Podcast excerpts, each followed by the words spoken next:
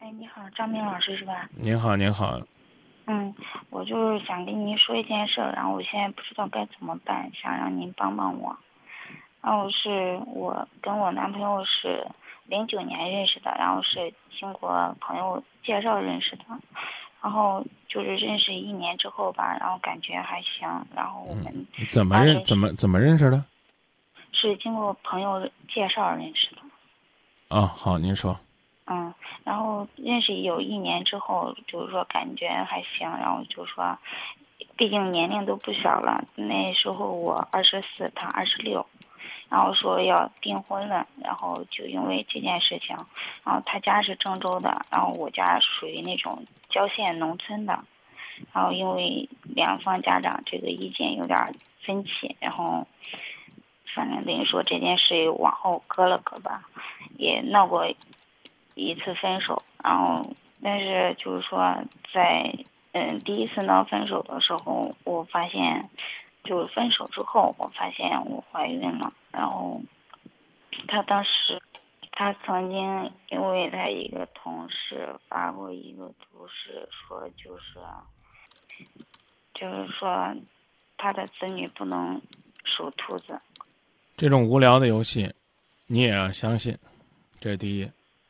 第二呢，就算是这样的话，你不懂得什么叫避孕吗？接连又做三次人流，一共做了四次，三次，一共做了三次是吧？嗯，对。你觉得你还能生孩子吗？你问过医生吗？我问过。医生怎么跟你说？无痛人流不影响怀孕，是这么说的吗？没有，医生也说要尽量避孕。那你为啥就不听呢？接着往下说吧。现在问题是，然后。我现在又怀孕了，然后但是他他说不要，然后我现在不知道该怎么办。你去过你男朋友单位吗？去过。我都怀疑他是不是骗你的，怎么还有这种货色呢？没有，他家里也去过，然后他爸妈我也都是啊，你们都要订婚了嘛？那不要不要吧。你给我打电话，我能说什么？我能说让你要？我只能说让你避孕，让你自己小心。你想咋办呢？我现在很迷茫，我不知道该怎么办，因为一年内我都做了三次了，然后等于说这次是第四次了，第四次怀孕，然后我还没有做，然后我都我害怕。然后，要是再做的话，我以后都没有这个。这事儿你问医生吧，姑娘。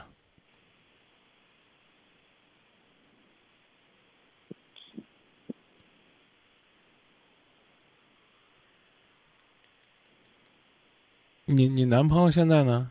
还在做那行吗？没有，他现在在学驾照。你跟导播说他待业什么意思？那等他就是说在在那个学驾照，然后驾照拿下来可以直接上岗吗？上岗做什么呢？开公交车。他原来做什么的？为什么不做了呢？你跟我说他为什么不做了？他原来就是对啊，做那个刑警的，然后后来因为我们在一起，然后他家人不让他做了。嗯，算了吧，我我也听不太明白。嗯，我也不问了，反正是要不要这孩子，你自个儿自个儿琢磨吧，好不好？好吧。啊，我们我们真帮不上什么忙。你看，你男朋友跟你说他发过毒誓，不要兔年的孩子，嗯。现在他工作都没了，我真的很怀疑为什么。反正我我我多少是听明白点儿。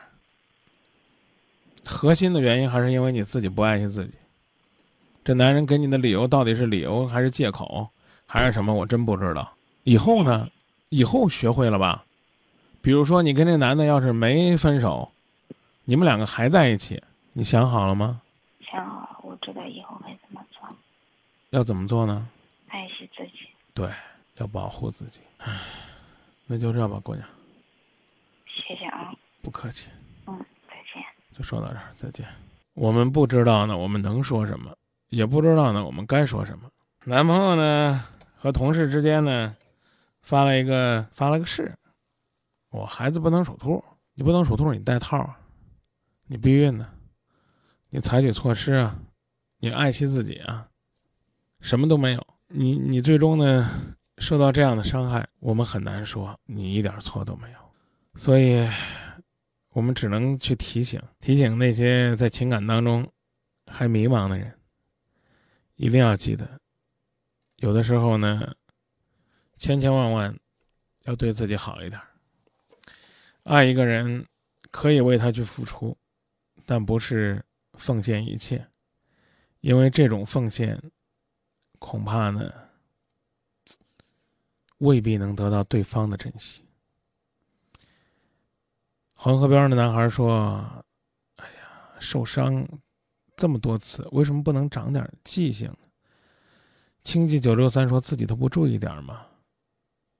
你对自己太狠了。再有一次，你的身体可能真的、真的、真的就毁了。这也算一种口是心非吧？口是心非。再会。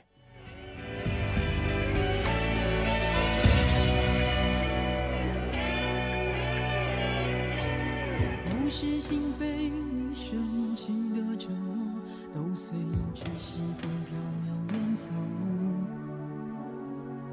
痴人梦话，我钟情的依托，就像枯萎凋零的花朵。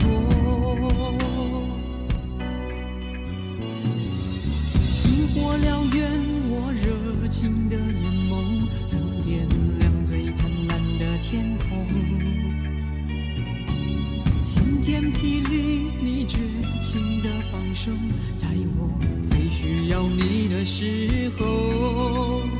于是爱恨交错，人消瘦，怕是怕这些苦没来由。于是悲欢起落，人静我，等一等，这些伤会自由。于是爱，人消瘦，怕是怕这些苦没来由。于是悲欢起落，人静默，等一等，这些伤